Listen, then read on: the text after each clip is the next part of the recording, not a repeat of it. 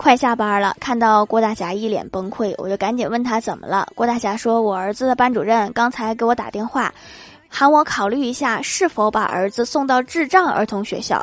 因为他的作业一直都做得非常差当我听到这个消息的时候我感觉整个天都塌下来了。